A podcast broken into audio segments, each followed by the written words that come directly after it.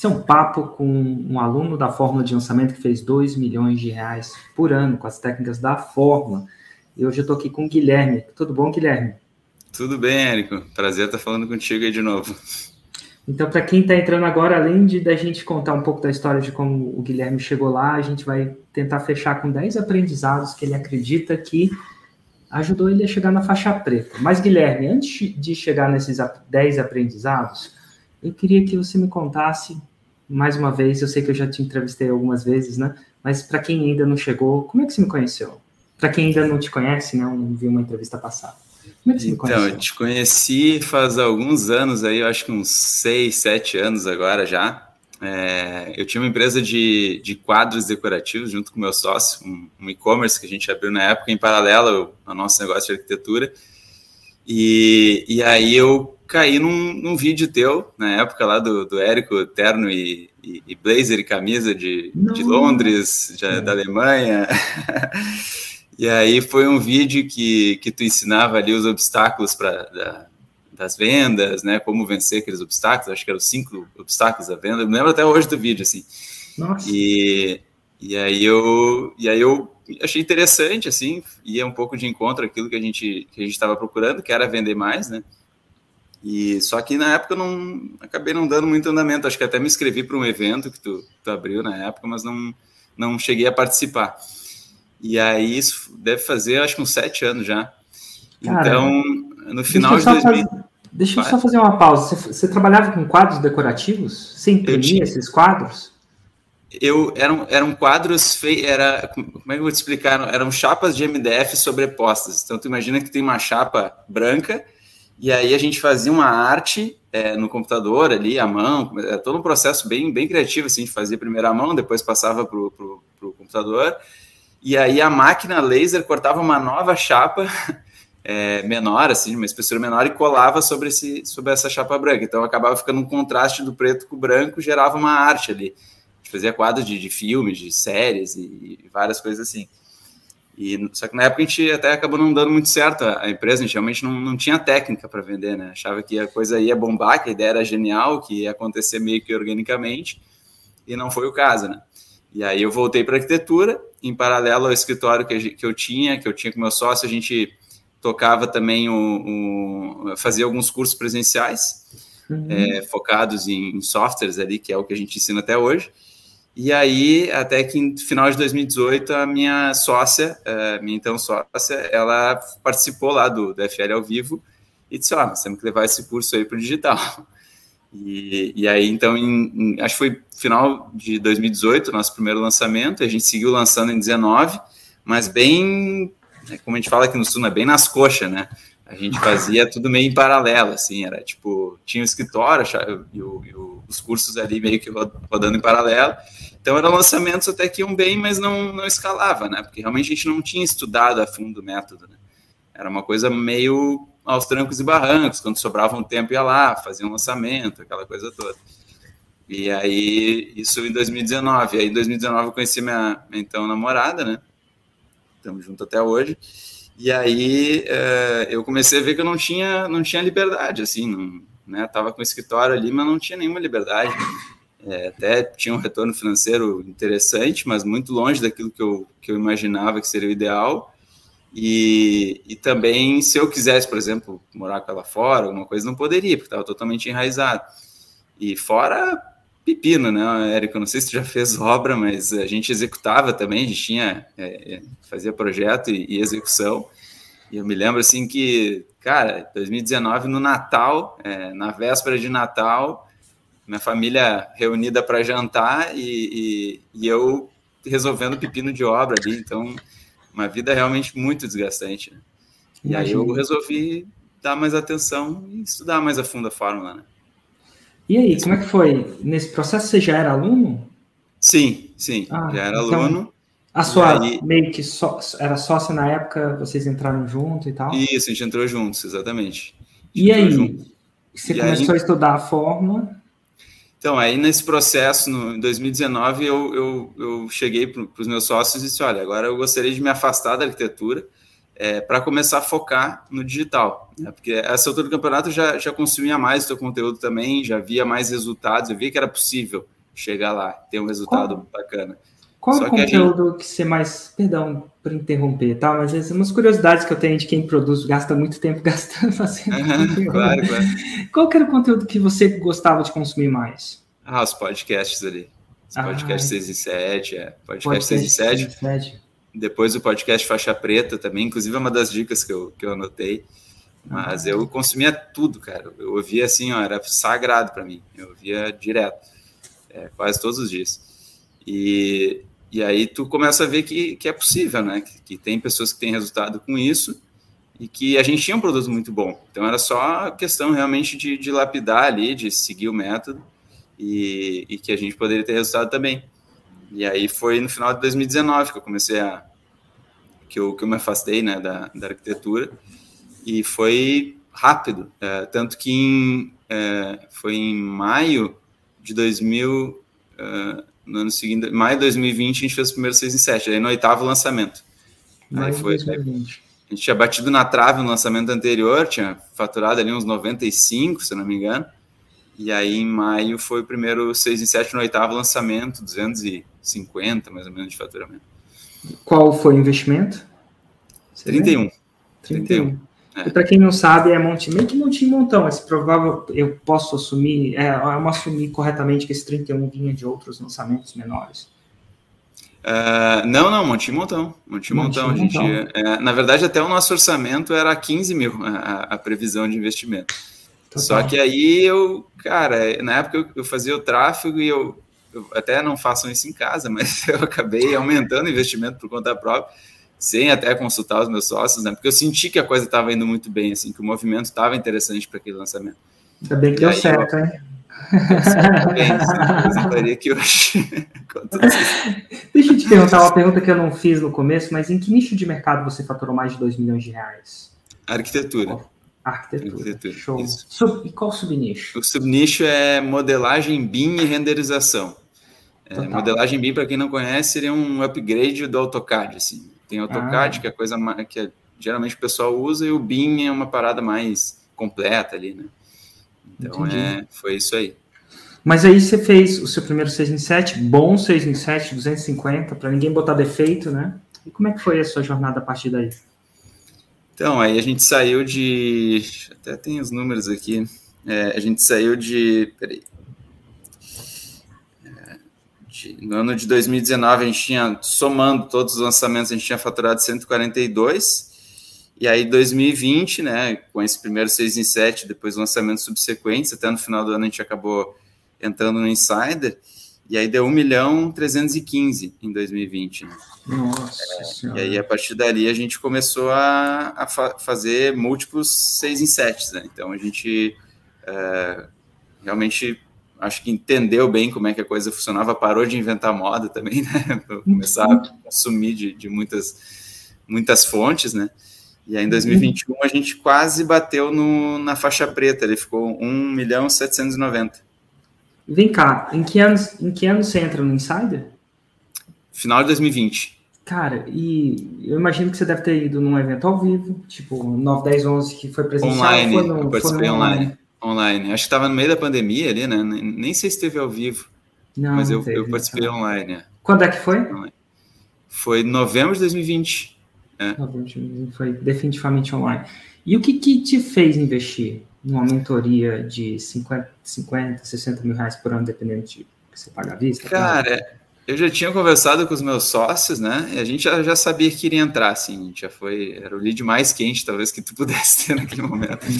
Porque a gente já via muito, muito os resultados de quem, de quem tinha participado da mentoria. E principalmente porque, assim, é, quando a gente está no digital, é, é um mundo muito à parte, né? É um mundo muito específico, muito peculiar. A gente se sente numa bolha, essa que é a verdade. Então, uh, a gente sentia assim que dentro da empresa mesmo uh, tinha muitas visões diferentes, né? Cada um tinha um entendimento das coisas. Às vezes a gente uh, fazia um lançamento, aí o resultado às vezes não era o esperado, ou às vezes até era o esperado. A gente não sabia nem por que a gente tinha ido bem e nem por que tinha ido mal, coisas desse tipo. Então, a gente entendeu que naquele momento a gente precisava de ajuda externa, né? Alguém que realmente nos guiasse ali, que nos desse um, um, um feedback, algumas viradas de chave que a gente talvez não, não tivesse tido até o momento.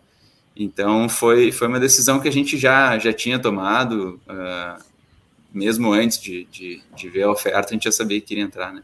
Então, tipo assim, eu não precisei falar nada, você só estava esperando não. abrir o carrinho. É assim que deve ser, cara. Por que, que todo mundo não é assim, meu Deus? Tá esperando abrir o carrinho. Foi exatamente isso.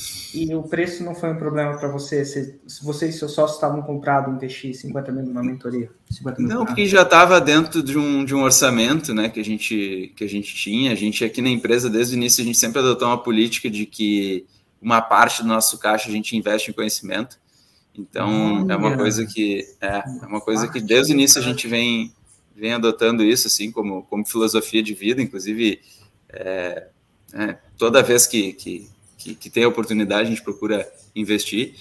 E então já era uma e, e até por uma questão assim, pô, é, uma empresa que a gente na época dos cursos presenciais a gente faturava ali em torno de 4, 5 mil reais por turma né? Eram turmas presenciais ali de, de um final de semana, às vezes uma semana e tal.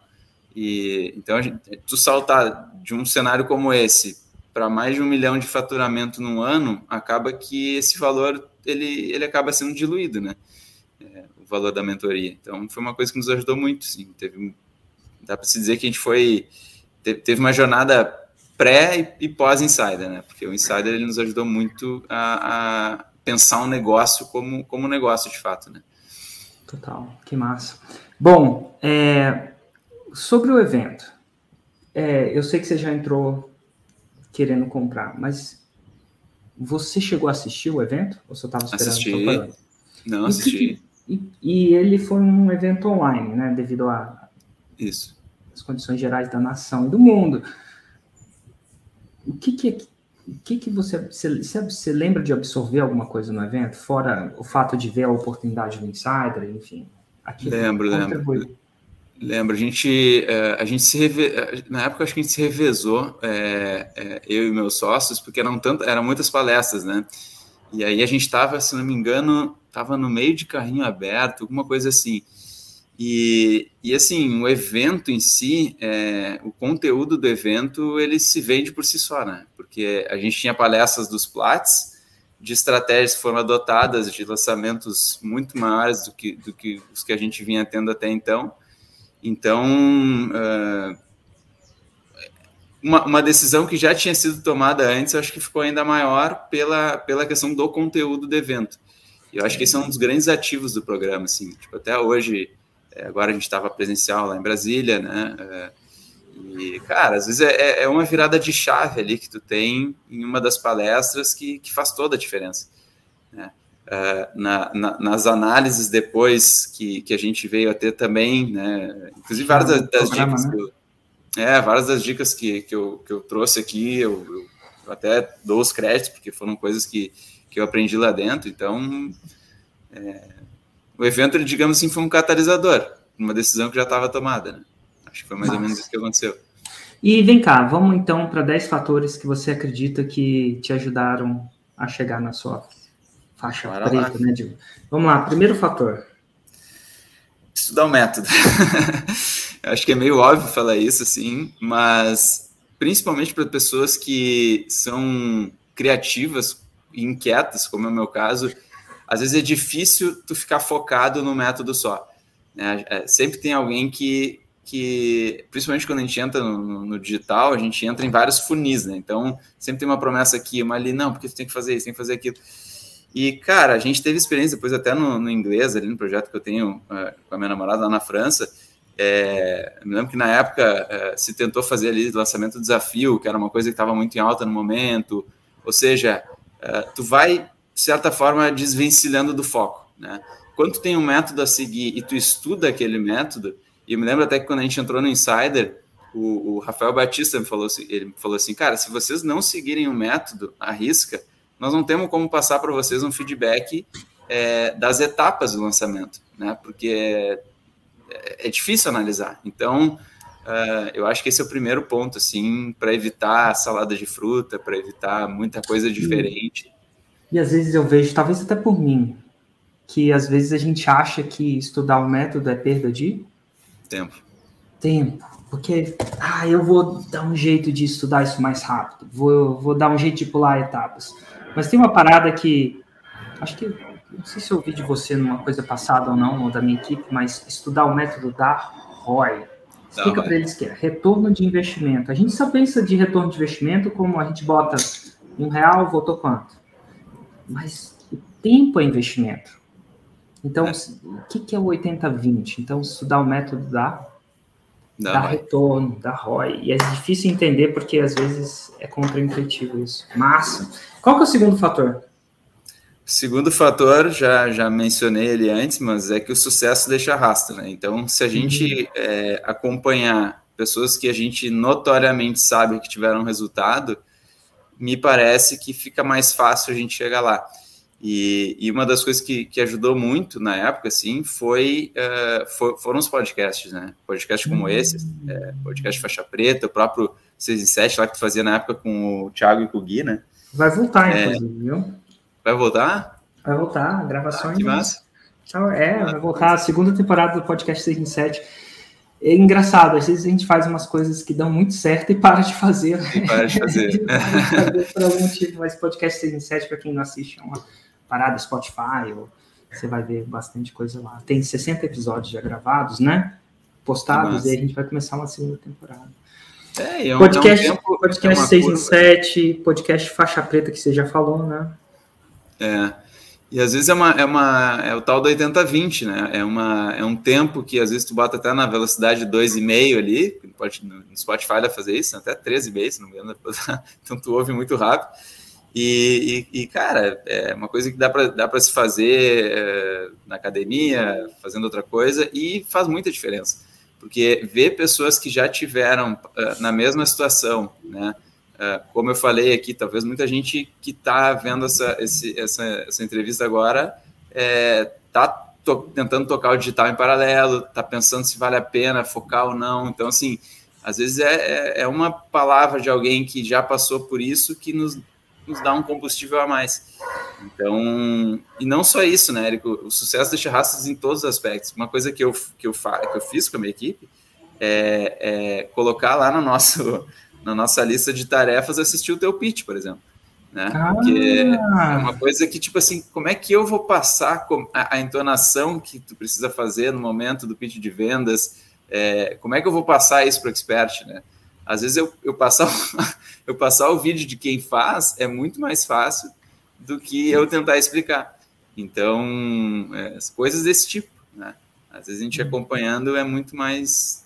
É, é só acompanhar a jornada de quem, de tem, quem teve resultado, né?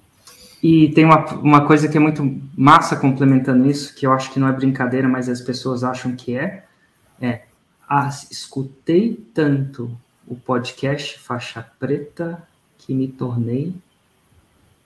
Faixa um, preta. É, escutei tanto um podcast faixa preta que me tornei um faixa preta.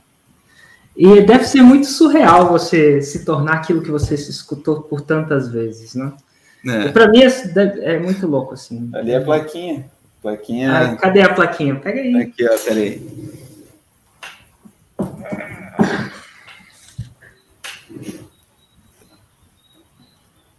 Quem chegou essa semana aí, ó.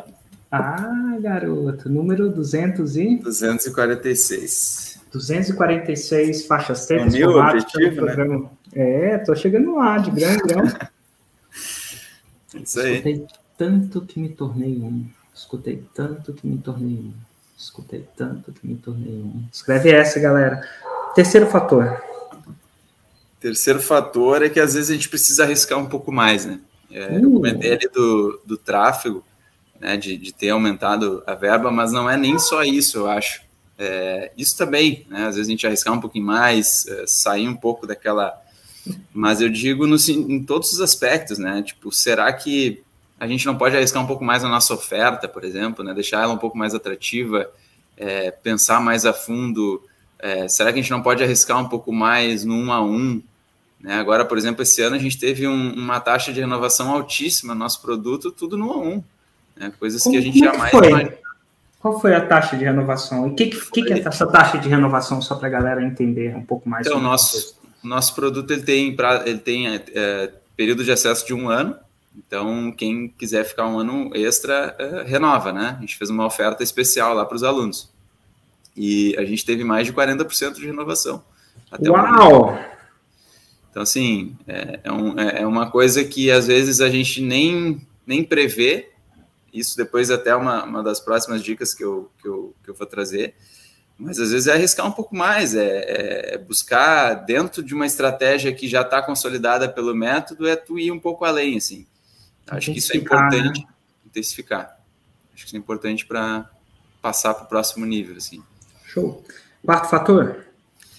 Quarto fator é que o nosso mundo é uma bolha e entender isso é fundamental, né? Aquilo que eu, que eu comecei a, a falar antes, que é, às vezes a gente se sente isolados, ainda mais agora trabalhando remoto, né? Trabalhando home office. É, a gente muitas vezes é, quer, quer trocar ideia, quer conversar, só que esse é um mundo muito específico, né? E, e às vezes a gente quer trocar ideia com o pai, com a, com a irmã, com, com, o primo, pô, o que, que tu acha e tal. E, cara, obviamente todas as opiniões são válidas, né? Mas a gente entender que é, a gente precisa realmente ser guiados uh, por, por, uh, por, pessoas que, que, trilharam a jornada, né? Senão é cego guiando cego, né? Então, uh, entender esse, esse aspecto e a gente começar a se cercar de pessoas que estão na mesma situação, que estão fazendo aquilo ali, que né, podem realmente nos estender a mão e nos levar para o próximo passo, acho que é um, um ponto importante da jornada, assim. O ambiente, né? Ambiente. O ambiente modifica o homem.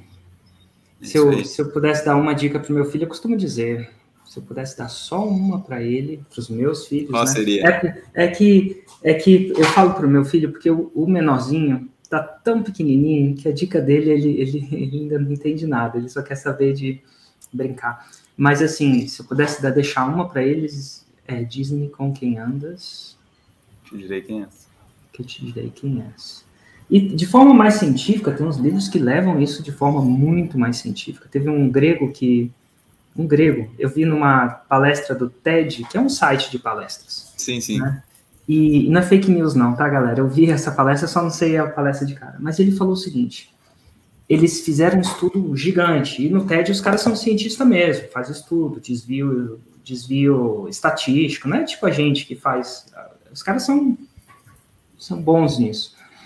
E ele falou que se ele falou que na ele começou a analisar a influência do, do ambiente na, nas pessoas e descobriu que se, se, os seus três, se as três pessoas que você mais gasta tempo com se tornarem obesas, e tecnicamente obeso é relativo, né? Mas tem o índice corporal, não sei se já calculou o que é índice corporal, BMI, né? Body Mass Index. Acima de tanto, você está acima do peso, né? E acima de tanto, tanto você é obeso, não, tem graus daquilo. Mas se você, se três das, das pessoas que você mais gasta tempo com se tornarem obesos, você aumenta a sua chance de se tornar obeso em, se não me engano, tá, gente? Perdão pelo número, é bem relativo, é bem significante, mas se não me engano, você aumenta a sua chance de se tornar obeso em 54%, estatisticamente. Só de andar independente de cultura, cor, criação. É simples assim. Então, o ambiente que a gente anda é isso também assim as dicas se encontram, né? Porque a gente é. anda com a gente anda com as pessoas quando a gente está no WhatsApp com elas, não é andar, andar. A gente anda com as pessoas quando a gente, sei lá, passa tempo com elas. Então, passa tempo. E o passatempo hoje em dia está se tornando cada vez mais digital. Não estou falando que é só digital, mas é muito digital. Então, essa aqui entra também, essa dica 4, volta na dica 2. Dica 2. Que é o sucesso deixa rastro. Sucesso deixa rastro. Então, assim, um é andar com as pessoas mesmo, né? Tipo, no caso, participar do plat ou, ou de alguma coisa do tipo. Outra, se você não pode andar porque você não tem o dinheiro, é escutar. Você passa é. tempo escutando. Agora, quem está com a gente está passando tempo escutando, escutando dois faixas pretas, de verdade. então, o sucesso, o ambiente é tudo. E tem uma coisa que eu sempre falo para as pessoas, e talvez a gente não está tão presente a isso. A gente não tem controle de muita coisa na nossa vida. A gente não tem controle de, discutivelmente, de que presidente vai ganhar, não, não é um controle é, singular nosso, né? não é, é controle mais democrático. A gente não tem controle se vai ter Covid ou não. A gente não tem controle é, da inflação, a gente não tem controle se o cliente vai passar o cartão ou não, mas aquele cliente não tem esse controle. Mas tem uma coisa que a gente tem 100% do controle. E mais do que as pessoas imaginam. A gente tem controle do ambiente que a gente escolhe. Porque a gente vive num país cuja liberdade de vir é direito constitucional. A liberdade de eu falar com você é um controle que é difícil você me forçar a fazer isso, né? Então, a gente tem controle dos nossos amigos. Talvez não tenha o controle da nossa família, que a gente deve amar. Mas a gente tem controle de quanto tempo a gente passa com essas pessoas e é. Então, a gente tem controle do nosso ambiente. E se a gente tem controle do nosso ambiente, estatisticamente, a gente passa a ter controle de um aumento de probabilidade de resultado. É. Aumento de probabilidade. Foi muito louco, assim, quando eu comecei minha carreira do empreendedorismo, eu, come... eu passava, eu pedi demissão do banco. E eu tinha muito isso na cabeça dos livros que eu tinha lido, eu não sei exatamente qual. Mas eu fiz uma decisão estratégica de, e eu só penso um cara que trabalha no banco pela sua vida profissional inteira, né? Sou eu. Então meus amigos eram do banco. E eu fiz um, uma decisão de, de procurar passar mais tempo com quem era empreendedor. No meu caso, empreendedor digital. E não tinha isso onde eu estava. É. E aí foi, cara, um evento. Fui em eventos presenciais. Tem 9, 10, 11. Tem eventos XYZ. Lá nos eventos, eu comecei a passar controle. Inclusive, foi uma, uma ideia até da minha esposa na época, que eu era para eu aplicar para um mastermind lá, custava super caro. Eu falei, vou botar esse dinheiro em tráfego. E coisa que eu não sabia na época, minha esposa viu isso antes de mim, eu acho, do jeito dela. Mas chega uma hora que não é só dinheiro, não é só montinho montão, não é só investir mais, isso não é só a, isso não é igual a poupança. Então, aí ela falou assim, cara, você tem que aplicar para isso. Aí eu falei, não, não tem não. Ela falou assim, tem. Quando a gente voltar para Londres, no caso a gente morava em Londres na época, com o que, que você vai passar tempo?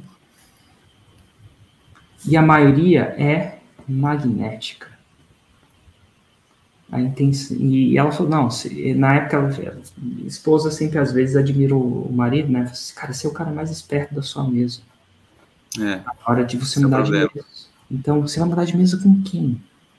Com quem que você vai falar? Aplica, paga esse negócio, muda o seu ambiente. E na época eu, há muito contragosto, e por medo de uma retaliação conjugal, porque não sei se acontece aí com a sua namorada, mas aqui às vezes rolam as, as retaliações invisíveis. No olhar, no jeito. Ela falou assim, aquele sinal. Cara, aquele sinal, né? Tipo, cara, você sabe que ela não precisa falar muito, parece que tem telepatia, né? Não. Ela olha assim, oi, caramba, o que, que eu fiz, né?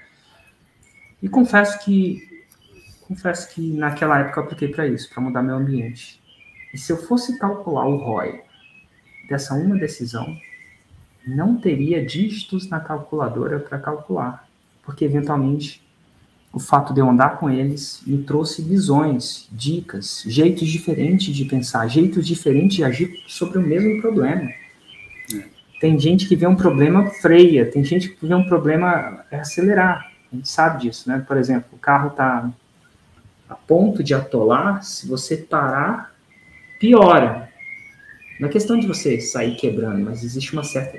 Às vezes você vai de encontro, você acelera. Olha que louco. E eu várias vezes isso. Então, quando você fala da bolha, inclusive eu já pensei muito em chamar o meu evento do 9, 10, 11 de bolha. Olha aí. Total.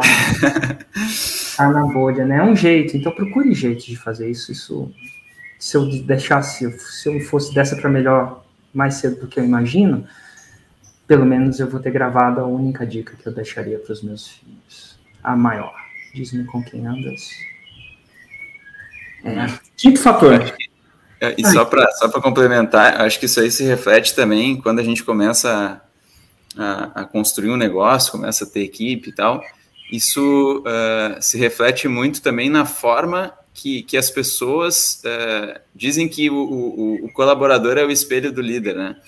Então, às vezes a gente pega, por exemplo, uma pessoa super motivada, super engajada. Se o líder é um cara apático, é um cara que não que não não, não, não comemora, não, não não, não lidera, né, de uma forma ativa, é muito provável que aquela pessoa também, com o passar do tempo, ela se torne apática. Né? E do contrário, a, a, também funciona. Né? Às vezes pega uma pessoa que é um pouco mais retraída, que não tem tanta confiança, e aí tu pega um líder que realmente incentiva, aquela pessoa vai, vai começar a mostrar o potencial. Então, isso é muito, é, é muito louco, né? A gente parar para analisar assim.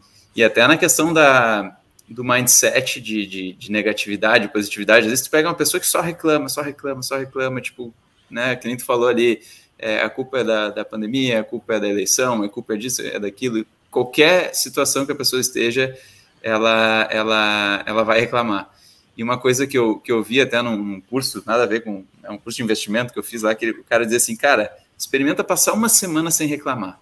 Mesmo quando tu tiver assim, com a maior vontade de reclamar, não reclama. E tu vai ver a mágica acontecer. E realmente faz muito sentido. Quando para de reclamar, de, de, de, de achar fatores externos para o problema e pensar no problema para resolver aquilo ali, é, a coisa começa a mudar, porque tu começa a ter controle sobre as tuas ações, né? E não começar e não colocar a culpa em fatores externos. Eu tento, é, essa parada de não reclamar, eu falo que eu sou uma pessoa que não reclama muito. Assim, tem, tem níveis de reclamação. Mais uma vez eu tem, fiz um desafio aqui em casa. Eu, minha esposa e meu filho mais velho, né? O mais novo ele só quer brincar, ele só quer tocar o terror, assim. Ele é bem, bem ativo. É, e a gente fez uma, um desafio entre a gente. É, é, mãe, pai e filho, né? E o filho tem 11 anos. O menino de 11 anos é muito literal. A gente falou assim, toda vez que alguém reclamar, o, a gente faz um burpee. Burpee é aquela parada do próximo. Uhum. Agacha e levanta. E pareceu Nossa. muito fácil, achei massa, porque eu pensei, tô feito, né? Meu filho não vai mais reclamar, né? Tipo, e aí, cara, eu percebi o quanto eu, que achava que não reclamava, reclamo. É. E aí, cara, burpee, burpee direto. E assim, não é nada difícil você fazer um, mas é humilhante. tipo, pô, não, acordou tarde, sei lá o que, pai, tá reclamando. Não, não tô reclamando. É uma, é uma correção. Ele reclamou duas vezes. E aí dois, assim. Foi, foi uma das coisas difíceis. Eventualmente a gente parou com esse desafio, porque tava dando muita. Muita reclamação. Muito eu achava, eu, é muito assim. E tipo assim, não é nem o burp em si, né? Porque a gente.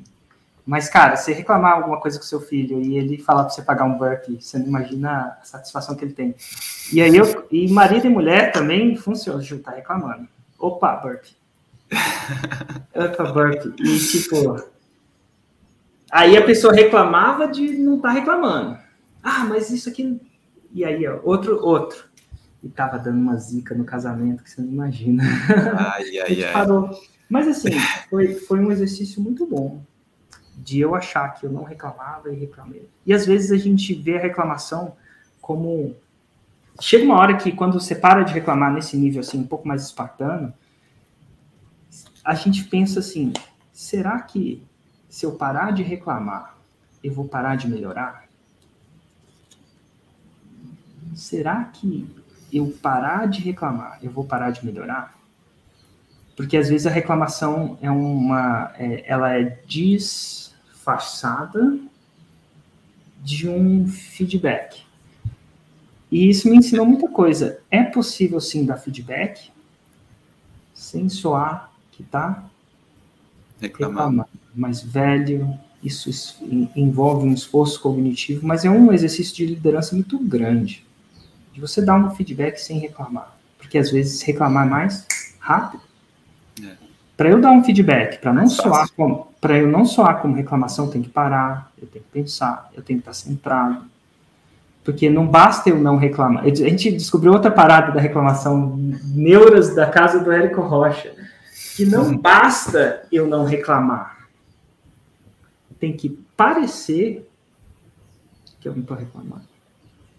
Porque às vezes eu acho que eu não estou reclamando, mas a outra pessoa acha. É, tem tipo, essa também.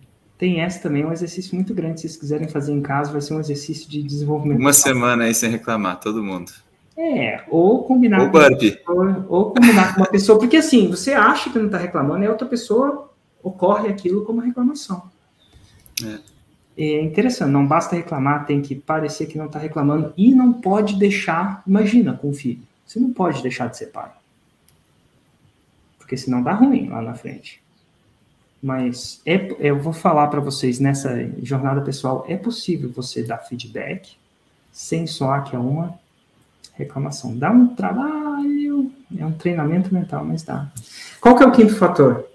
Vamos lá, então. Eu coloquei aqui o conteúdo é o poder, né? É, então, fique atento às ondas a serem surfadas. A gente teve várias palestras aí agora no, no Plat lá sobre questão de Reels e tudo mais.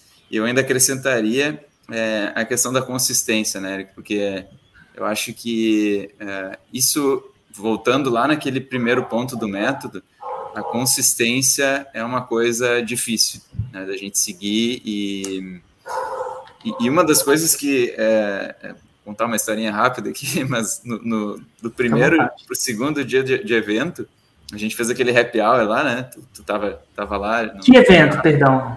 Agora no Platino, no ah, Brasil. Né? 2 para 10 ou 6 em 7? 7, 6 em 7. E aí o Eric tava lá com a gente e tal. No dia seguinte tinha evento de novo, 9 e meia começava. Aí eu acordei, né? Acordei, dei, dei aquela olhadinha no celular. Cara, 8 horas da manhã, tava o Érico que ia palestrar, né? Saindo do happy hour do dia anterior. entrevistando ali um, um, um, um, potencial, um lead, enfim. É, e aí, nove e meia, estava lá palestrando. Então, cara, é, é uma coisa assim que é, aquilo ali, inclusive, quando eu cheguei no evento, até comentei com o pessoal, ninguém acreditava. Cara, vocês viram que o Eric estava lá? Tipo, não acredito.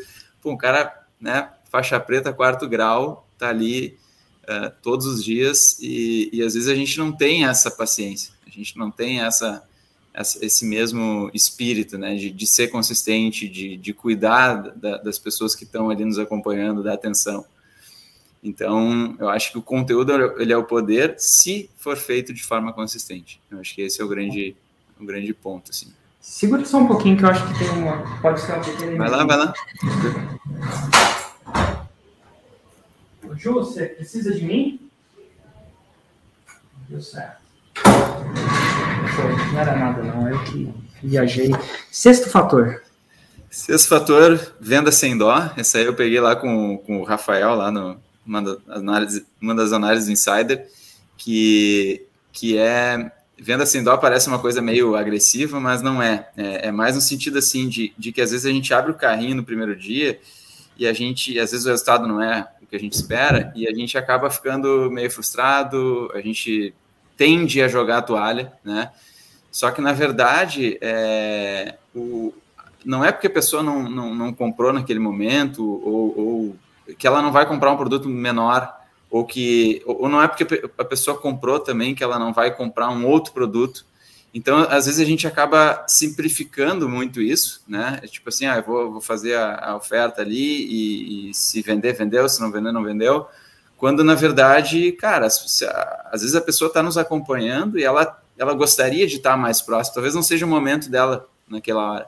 Né? Talvez ela não tenha o recurso para comprar o produto principal, mas ela gostaria de estar tá contigo de alguma forma. E essa sacada eu, eu tive com ele, assim. Então, é, a gente começou a fazer uh, downsell, upsell, né? vendia um ano de, de, de, acesso extra que as pessoas gostavam, aí fazia uma live de downsell para quem né, quer, quer daqui a pouco comprar um produto de entrada, é, e a gente começou a ver muito resultado em cima dessas ações paralelas a, ao, ao grande uh, uh, lançamento ali, que seria o produto principal. Então, eu acho essa aí eu, eu dou os créditos para o Rafael Medeiros, se não me engano, que deu essa sacada lá dentro da análise e para mim mudou muito, assim, mudou muito, a, virou uma chave bem importante. Por que, que você acha que as pessoas têm uma resistência de na hora de vender, vender sem dó? É, é, porque eu acho que a venda por si só ela é, ela é, meio rotulada como algo negativo, né? Desde pequeno a gente aprende que vender é algo é algo é, é vendedor é, é, o cara chato, vendedor é o cara que que Flávio Augusto fala muito isso, né? Que é o cara que não deu certo para nada na vida ele vai vender alguma coisa, quando na verdade é, é justamente o contrário. A gente está comprando coisas todos os dias, né? seja um produto, seja um serviço.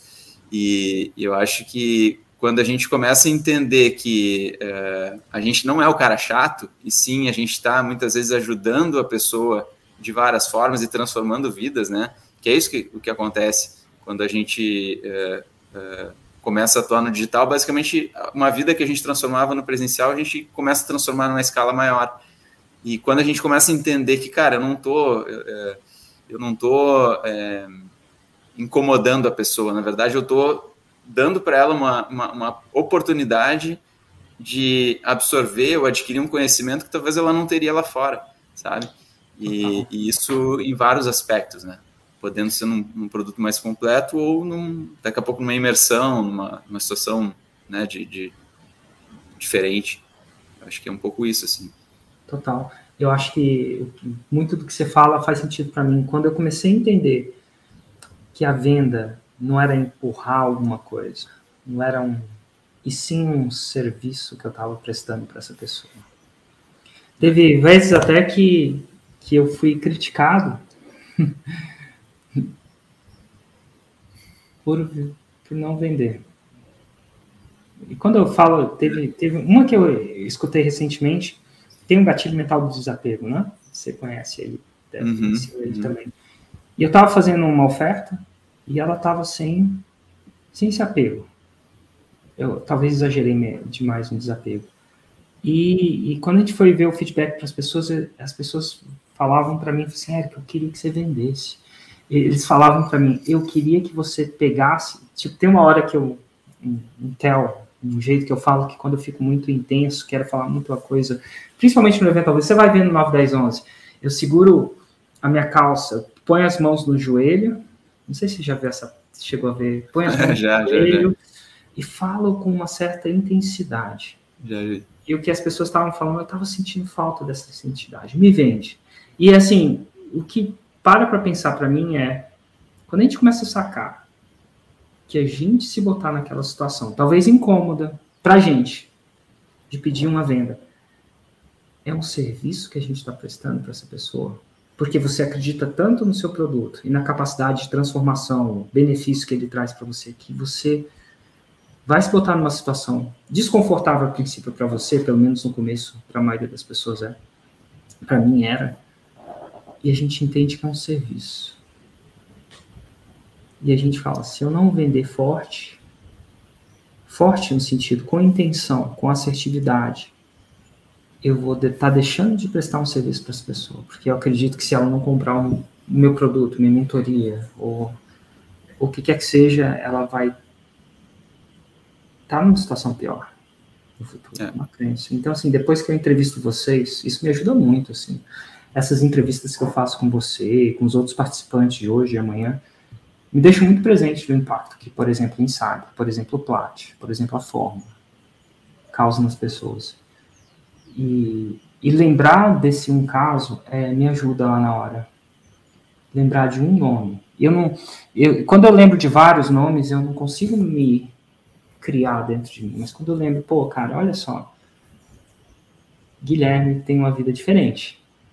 Muito. E isso me dá quase que permissão para vender sem dó, como você fala. Muito bom. Sétimo, sétimo fator. Participar de evento, eventos ao vivo. Uhum. Eu, esse foi, foi uma das coisas que eu destaquei aqui, porque, cara, é uma coisa que, de novo, né, voltando sendo meio repetitivo até, mas é, quando a gente trabalha home office, a gente acaba ficando, de certa forma, isolados, né? E, e às vezes, isso, isso é uma coisa até que aconteceu comigo, assim, é, a gente acaba esquecendo até de celebrar né? É, a gente acaba esquecendo de celebrar alguns momentos assim. Então a gente vai, vai conquistando os resultados e a gente é, sempre visando um objetivo maior e às vezes acaba de é, comemorar o processo, É, até ontem mesmo eu vi um, uma frase que dizia o seguinte: é, para você correr 40 quilômetros, tem que correr o primeiro. Então, se você só celebra depois do, quilômetro 40, você perdeu 39 possibilidades de ser feliz. Né? Acho que é mais ou menos isso que acontece. Assim. E quando a gente está no evento ao vivo, com todas aquelas. Uh, aí, agora falando bem abertamente desse último que eu participei do Plat, mas, cara, é uma energia muito forte. É, a gente realmente é, teve até aquele exercício que tu propôs ali que para mim marcou muito. Agradecer, né, as, as cinco coisas é, mais importantes ali que aconteceram e tal. E, e aí tu começa a olhar para trás, né? Tu começa realmente a ver o resultado do trabalho, é, que não é fácil. É, então, esses eventos para mim eles são muito importantes, não só é, pelas atividades, pelo conhecimento, mas pela energia que, que se tira dali, assim, de realmente estar é, tá em contato com outras pessoas, ter uma outra visão. Às vezes é uma outra pessoa falando do teu negócio lá nos hot seats que dá uma, uma virada de chave, uma então, para mim, isso fez toda a diferença e, cara, uma coisa que eu nunca mais pretendo parar de fazer. Tipo, é, se um dia eu estiver morando, até já falei para ela, a gente pode estar morando na França, no lugar que for, mas, cara, vou estar nesses eventos. Mas não abro, não abro mão. Isso era tão importante para mim, assim, que eu, complementando o que você fala, porque é muito presente para mim, que no começo não tinha evento aqui no Brasil. Eu comecei com os eventos, não sei se eu comecei literalmente, mas eu fui um dos percussores, talvez, a fazer eventos. Mas nos meus primeiros eventos, nos primeiros sete anos, eu viajava três vezes por ano para os Estados Unidos para participar de eventos para exatamente sentir isso. Inclusive, eu só fiz o 6 em 7, acredito eu, porque eu participei de um evento. Porque eu tinha comprado a fórmula versão do Jeff, né? Eu licencio a fórmula dele, eu pago uhum. royalty até hoje, no caso, não porque deve ser a coisa a se fazer ou legalmente, mas eu acho que é a coisa a se fazer moralmente, por que não dizer assim? É uma coisa mais minha mesmo. Mas, é, e, cara, foi eu, não, eu comprei, mas eu não acredito, alguma coisa dentro de mim não acreditava. E é interessante que eu fui lá para Los Angeles no meu primeiro evento. Não tinha nem lançado, tinha comprado produto, só estudava, não sei. Sabe, sabe quando falta aquele fogo ardente dentro da gente para implementar? E eu lembro de uma senhorinha que tinha feito 6 em 7 em dólar. Bem mais velha, assim, não sei exatamente. E aí eu olhava para ela, e ela muito simples. Guilherme, imagina, sabe quando você conversa com a pessoa, você percebe que a pessoa é simples? Assim, simples no jeito de falar, simples no jeito de agir. Se não me engano, ela tinha feito é, seis em sete na área de crochê, ou alguma coisa do tipo. Não era, tipo, essas nichos que a gente imagina que faz seis em sete, né? E eu lembro dela descer no palco e eu fui conversar com ela.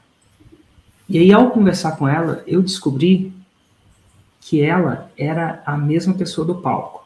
Tem uma outra coisa também. Porque quando você conversa com alguém, assim, a gente sabe palco, entrevista, alguém, se alguém tiver a oportunidade de conversar com você, alguma das pessoas estão pensando, ah, isso é atuado, isso é a pessoa. Até porque a gente atua na vida da gente para evitar, esconder defeitos. Mas ela, quando ela desceu do palco, eu fui conversar com ela. E eu lembro de perguntar para ela: Você fez o 6 em 7 mesmo? Ela falou assim: Fiz. Nossa, é muito bom, não é o primeiro. Em dólar, né? E aí eu pensei, nossa, e eu comecei a conversar com ela, e aquilo me. Eu fiquei presente que ela era a pessoa que estava no palco. E ela era simples. Humilde, simples. Simples é a palavra bem simples, no jeito de ser, no jeito de vestir. Não era, não era aquelas palestrantes que, que parecia que se preparou para palestrar uhum. palestrante mais profissional, por que não dizer assim, mais treinado, não tinha treinamento nenhum. E aquele, naquele momento eu conversei com ela, eu lembro que eu falei assim, nossa. E assim, eu já tinha visto vídeo de pessoa fazendo. Assim, tinha comprado o um negócio. Mas eu não tinha visto com os meus próprios olhos, assim, a um metro. E para mim, eu saí daquela conversa com uma decisão. Se ela fez, eu vou fazer. Se ela fez, eu vou fazer. Se ela fez, eu vou fazer. E eu votei. E eu toda hora eu pensava, toda hora que dava certo ou errado, dificuldade. Sabe quando você tá na dificuldade de fazer uma coisa, você fala, pô, a senhorinha fez, cara. eu vou fazer. E eventualmente, é engraçado como foi que o evento foi em fevereiro. Até então, não tinha nem botado em prática. Em março, dia 23 de março, eu não lembro quando foi em fevereiro, tá? Mas eu lembro que dia 23 de março eu fiz meu primeiro 6 em 7. Olha que louco. E foi no evento ao vivo. Então, por mais que você esteja no digital, isso faça diferença, por mais que custe dinheiro para você ir, por mais que custe tempo, babá, ir em evento ao vivo da ROI. Às vezes você escuta uma coisa que você já até escutou, mas de, uma, de um jeito e uma profundidade diferente que acontece nesses eventos. De um jeito e uma profundidade diferente. Excelente fator. Adoro ele. Oitavo fator. Oitavo fator, já, já falei ali, é, assista quem sabe. Isso para mim foi uma coisa que fez total diferença, assim, participar de, de lançamentos de outros nichos, né? Mas ainda dentro de, de áreas de interesse uh, que eu tenho. E, e olhar assim, né? Realmente como é que as pessoas uh, se portam, uh, o que, que as pessoas estão fazendo. É, o mercado digital ele, ele, ele se atualiza muito rápido, né? Então, às vezes, a gente está por dentro do que está acontecendo ali, de pessoas, obviamente, que a gente sabe que tem resultados, né? Uh, são coisas que, que acho que ajudam muito, assim. É, volto a dizer, né? O, o, o, teu pitch, por exemplo, é uma coisa que, cara, eu não. Acho que isso é uma dica, talvez para quem atua como lançador, é, é uma dica que eu posso dar, assim. Bota lá para ver o pitch do Érico, sabe? Porque às vezes uma coisa é a gente fala, claro, cada pessoa tem sua personalidade na hora também de, de, de fazer a construção, mas uh, uma coisa é eu tentar passar, é eu tentar falar, é outra coisa é a pessoa ver, né? Aquilo que, que foi trazido lá na palestra ainda do, do evento da, da metade do ano, da dopamina, do, dos, das drogas naturais, né? Que, a, que o nosso corpo gera em função das, das, das informações que a gente vai adquirindo, sentimentos que vão aflorando. Então, a forma como né, a, a, piada na hora certa, às vezes o silêncio, às vezes aquela tensão, tudo isso faz muita diferença, muita diferença. E às vezes a gente tem um script ali, vai, sai falando, né? E eu acho que parar, assistir é, um, é uma coisa boa, né? Porque tu acaba se desenvolvendo de certa forma e também uh, aprendendo, né? Comunicação é aprendizado. Ninguém, claro, tem pessoas que nascem sabendo um pouco mais, outros um pouco menos, mas é uma coisa que tu vai aprendendo ao longo dos anos. Né? Principalmente quem está na frente da câmera, não é o meu caso, mas a gente nota a evolução. Então, uma pessoa que começa ali numa live, meu sócio Thiago, por exemplo, cara, a primeira live dele é putz, totalmente travado. Né? Hoje tu olha ali, é outra, outra performance. Então, são coisas que tu vai desenvolvendo. E, e, e eu acho que esse desenvolvimento, desenvolvimento ele acaba sendo catalisado quando tu começa a olhar realmente pessoas que, que são referências naquilo ali. Então, a gente então, não aprende mim, só escutando, né? A gente, perdão, a gente não aprende só estudando, a gente aprende olhando, olhando, olhando fazendo, escutando, repetindo. vivendo. É. Incrível, incrível mesmo.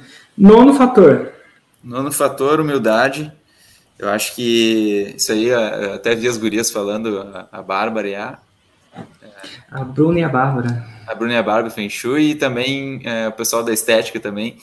É, mas é, é, é uma coisa que, que, que a gente precisa ser humilde e, e saber ouvir, saber, é, saber que a gente não sabe tudo, né? não é porque a gente teve é, resultado né, que, que a gente, ah, não, agora eu estou sabendo, eu sei como fazer, eu, eu, eu domino 100% do processo, não preciso mais nada, que é só fazer continuar repetindo, não é, não é. Vai chegar uma hora que isso vai estagnar, vai chegar uma hora que, que né, as coisas não vão, não, vão, não vão acontecer como esperado e, e se a gente não tiver humildade para ouvir, para uh, isso foi até um erro meu, Érico, e, e assim, é, ali no, no, no, programa eu não, eu não consegui fazer todas as análises que eu tinha direito, é, e hoje eu olho para trás e eu me arrependo, sabe, porque eu perdi oportunidades. Então, uh, são coisas que, que, que, a gente tem que ter essa humildade. Assim. Eu sei que é importante, a gente tem muita coisa no dia a dia para fazer. Só que se a gente não parar e, e, e separar um tempo para ouvir, né, e ter um feedback em cima daquilo que a gente está fazendo, eu acho que é uma armadilha bem grande que a gente, que a gente passa. Assim. Nossa, esse é um clássico. E o décimo e último fator? E o décimo, uh, que gerar, uh, aí é um aprendizado, eu diria, é, um aprendizado barra lição, sei lá como queira chamar, mas gerar resultado a partir de pessoas não é fácil, mas, na minha opinião, é o único caminho possível, né?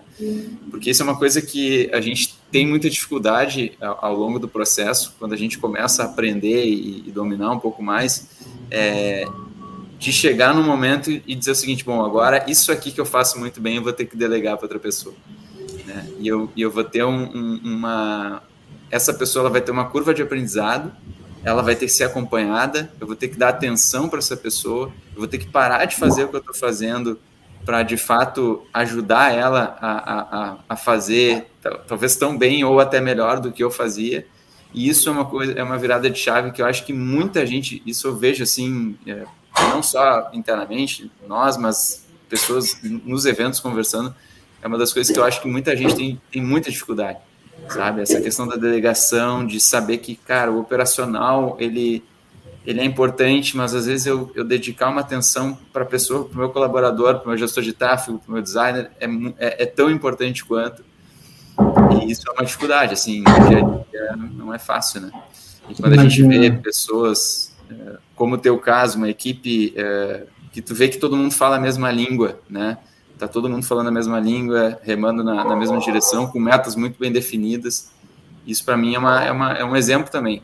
É, saber que, que é que, que cara, só, talvez só tenha chegado onde, onde chegou porque realmente teve pessoas também junto no, no, no barco, né, remando na mesma direção.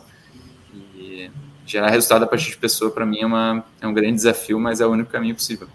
É o único caminho possível. Às vezes a gente leva mais tempo lavando a louça do que ensinando nosso filho a lavar a louça. Né? Pelo menos no começo. E demora. A dica que eu dou para quem está entrando nessa, nessa, nessa onda né, de implementar essa dica é demora mais tempo do que você acha que demora. Eu diria que demora três vezes mais tempo. Se você acha que vai demorar um ano, acho que vai demorar três mais vale a pena, porque eventualmente com a delegação vem vida, né? É. Vem vida, vem escala. No começo, se você, se você faz isso muito cedo, é ruim. É, eu ainda acredito que é preciso aprender a fazer para aprender a delegar, assim, num nível mais alto. Mas é, sem delegação não há vida. Pós a faixa preta, você acaba se atolando nas coisas, né? E vem cá, no ano de 2020 você faturou quanto? 2022, 2020, perdão, 2022. 2,300 uh, no nicho da arquitetura e teve mais o do. 2,300 foi? 2 milhões. 2 milhões, 2 milhões e 300 mil. É. Tá. E, e tem ainda inglês. Inglês bateu 2 milhões também.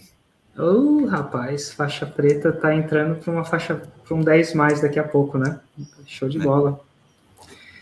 Incrível. Guilherme, muito obrigado pelas 10 dicas, pela sua história. Eu tenho, posso afirmar, eu tenho certeza que alguém que vai escutar vai eventualmente se tornar uma pessoa como você. Olha que louco isso. Que as pessoas que escutam, elas se tornam, né? Se elas escutarem mais vezes é de uma generosidade incrível ter a sua participação aqui. E eu falo o que eu sempre falo para os faixas pretas. Isso é só o começo. É só o começo. Só o começo. Obrigado, gratidão. Obrigado, Érico. Obrigado demais. Se me permite, só queria fazer um ah, agradecimento também. Ah, antes, antes de você fazer um agradecimento, deixa eu. Perdão, eu tive uma pergunta que eu queria deixar essa ligação, essa, essa call sem, sem ela. Faixa preta é tipo um dígito no, no banco, né? Você fez 2 milhões de faturamento, aquela coisa toda. Mas o que, que significa faixa preta para você?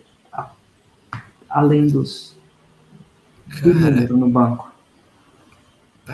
Faixa preta significa é, ter recolocado meu pai de volta no mercado, é, significa poder morar hoje num lugar que eu jamais imaginei na minha vida. Uh, moro a duas quadras da praia uh, e poder não não é o fato de morar duas quadras da praia, mas é é poder é saber que desde o início, desde de quando eu era pequeno, assim, eu sempre, adolescente, enfim, eu sempre quis ter liberdade geográfica, eu sempre me imaginava morando fora. Eu sempre imaginava, sei lá, é, eu gostava muito daquelas pessoas que viajavam a trabalho, assim, tipo, tu vê nos filmes e tal, o pessoal viajando de avião e tal. E, e eu, eu entendi que no momento, no determinado momento da minha profissão, é, eu, eu não tinha essa possibilidade, né? Inclusive, quando eu conheci a minha namorada, essa foi uma das maiores, uh, dos maiores estímulos que eu tive para justamente entrar no digital. Então, a faixa preta hoje para mim representa isso, representa eu poder morar em qualquer lugar, é, eu poder, claro, financeiramente ir em busca dos meus objetivos, da minha liberdade financeira, é, de poder dar uma condição é, poder dar uma condição no sentido de, cara, para mim, é, isso, até falei na entrevista passada, ter recolocado meu pai de volta no mercado, para mim foi uma das maiores vitórias da minha vida, assim, de verdade. Por quê? Sabe que não é fácil, depois de um tempo é, fora do mercado, a gente voltar. E, eu consegui ajudar ele nisso. Então, é, até me emociona, assim, quando falo disso, mas é isso, sim, acho que é, é poder realmente é, ter um direcionamento, sabe? Olhar para frente e dizer, cara, eu sei que eu posso chegar lá. Né? Hoje a gente está falando aqui de números, de, de, dígitos e tal, claro que é, é, é importante, é, mas eu sei que eu posso ter uma empresa, eu sei que eu posso, uh, eu posso impactar a vida de muita gente, né? Uh, tanto no inglês como na arquitetura. A gente vê, assim, uh, pessoas que, cara, 60 anos de idade aprendendo a falar inglês e mandando vídeo em inglês. Ou a gente vê pessoas aqui na, na, na, na arquitetura que depois de cinco, seis não, é, tentando buscar emprego, é, foram contratadas, né? Então, assim, isso para nós é muito gratificante. Nós estamos falando aqui de 3 mil pessoas impactadas, até na. E aí entra um pouquinho aquele agradecimento que eu queria te fazer, porque quando eu estava no evento, a gente estava até conversando sobre isso, vendo aquele salão cheio, e aí a gente estava falando, cara, quantos, quantos colaboradores tem hoje? Ah, tenho cinco, ah, e tu, tenho quatro. Cara, multiplica isso, né?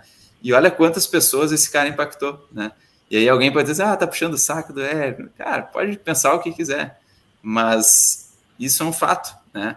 É, tu trouxe essa metodologia e hoje nós tá, é, existem ali é, N pessoas, com N colaboradores, com N alunos, sabe? Esses alunos estão impactando suas famílias, ou seja, é todo um ecossistema que é criado em cima de uma metodologia. Então, por isso, Érico, eu queria de verdade fazer um agradecimento. Já te mandei no privado lá e reforço isso aqui publicamente, porque, cara, não estou falando só da minha vida, estou falando da vida de muitas pessoas que transformam. Então, obrigado mesmo. Nossa, cara, agradecimento total e obrigado pela sua história, de verdade. É tipo assim, faz meu dia, faz o dia da nossa equipe. Saber que o que a gente faz traz diferença real. Tipo assim, já viu aqueles filmes baseados em fatos reais? Já. Esse é um filme que eu estou fazendo baseado em fatos reais. E você é, você é muito parte disso. Me dá muita. Você fala daquele dia que eu gravei conteúdo depois do happy hour? E, são nessas horas que eu lembro de pessoas como você que me fazem ir para frente, que faz o nosso time ir para frente. A gente está entrando para o 9, 10, 11. Você não imagina a loucura que deve ser para a gente 10 dias antes desse evento de fazer é uma loucura física, mental, é uma loucura. É uma intensidade muito grande. E poucos an... pouco tempo antes desse evento, eu sempre me pergunto: o que, que eu estou fazendo? Estou numa praia fazendo um kitesurfzinho, surfando? Eu me pergunto isso também, de ti, no caso. O que, é, que o Ed está fazendo? O que, eu fazendo? E a razão de eu estar tá fazendo o que eu estou tá fazendo, de me botar em umas loucuras intensas como essa, que a gente é intenso. É por causa de pessoas como você. De que pessoas que estão fazendo acontecer na arquitetura, no inglês, transformando vidas através do conhecimento e educação, de uma maneira íntegra, gerando emprego. É, não sei se, se o presidente vai ser o melhor ou o pior, aquela coisa toda, a gente não sabe, isso é verdade. A gente pode até achar que sabe, mas saber só Deus sabe, né? mas a gente está gerando emprego. Isso, por si só, é uma coisa boa para o nosso país. Isso é bom. Com certeza. E é por isso que a gente faz o que a gente faz. E, e o meu agradecimento é recíproco mesmo. É a sua história que me faz procurar criar mais histórias. Né? A sua história que cria histórias. é que me faz, tem, ainda tem esse vício de criar essas histórias. chegar aos mil faixas pretas, né? 246, Já falta tá um pouquinho, 25%, mas né? 25% feito. É só continuar. Abraço, Guilherme. Obrigado. Obrigado, Érico. Valeu, grande abraço. Até mais. Tchau, tchau.